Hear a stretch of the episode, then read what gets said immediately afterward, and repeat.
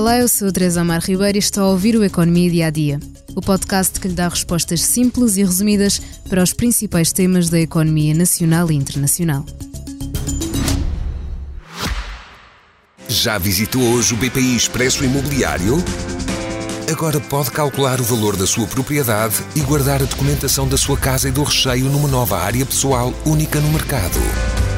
E ainda ficar a saber quanto pode pagar por uma casa localizá-la com uma pesquisa por polígonos e conhecer as soluções de crédito habitação BPI.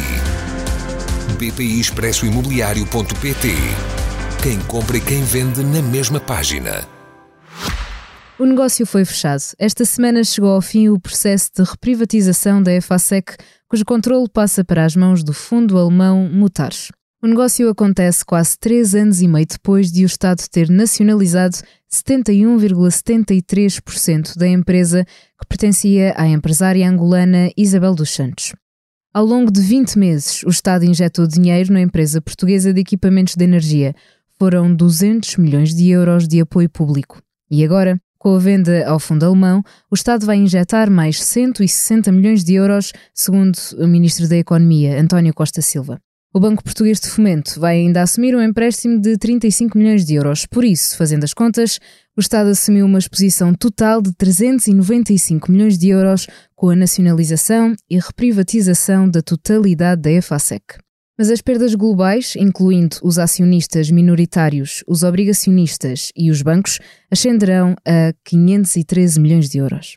Por outro lado, a Mutares vai investir significativamente menos na sua compra comparando com o Estado português, que é o vendedor. A empresa alemã vai investir 15 milhões de euros e disponibilizar outros 60 milhões de euros em garantias. António Costa Silva desdramatizou a desproporção do investimento estatal face ao da Mutares e focou-se na importância de garantir a sobrevivência da empresa, assegurando 2 mil postos de trabalho. Para o secretário de Estado das Finanças, João Nuno Mendes, foi a melhor oferta que o Estado tinha, já que a FASEC estava no limite. Os dois governantes sublinham que o desfecho do negócio foi muito complexo e que não teria sido possível um acordo sem a aceitação de perdas por parte dos bancos e dos obrigacionistas. Com este acordo, o Estado espera receber uma parte dos ganhos que venham a ser alcançados pela Mutares.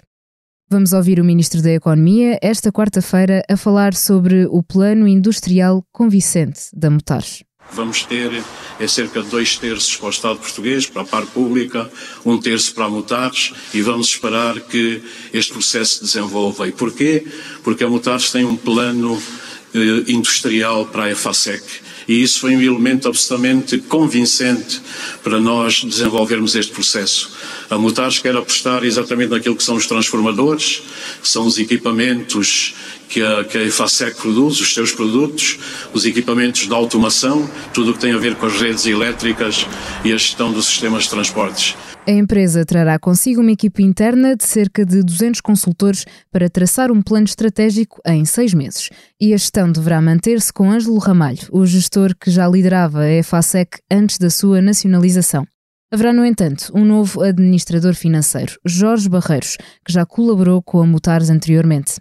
Mas os trabalhadores da EFASEC estão menos otimistas. Vários funcionários da empresa, ouvidos pelo Expresso, Comentaram que esta é a esperança de quem está a ver a luz ao fundo do túnel pela primeira vez em muito tempo, mas não disfarçam a incerteza sobre o que vai, na verdade, acontecer dentro da fábrica.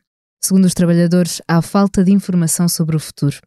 Agora resta-nos esperar pelas informações financeiras e que seja mantida a força de trabalho, como prometeu a Mutares ao Ministro da Economia, que diz que esta venda é uma notícia feliz para a economia portuguesa.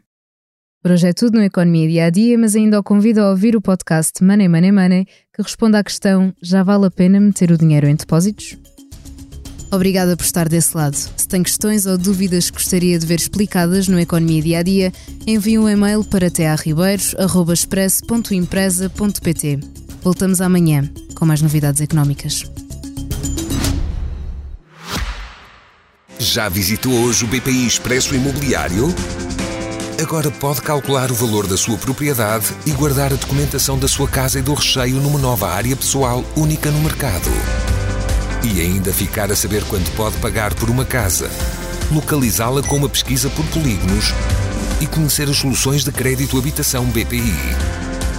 BPI Expresso Imobiliário.pt. Quem compra e quem vende na mesma página.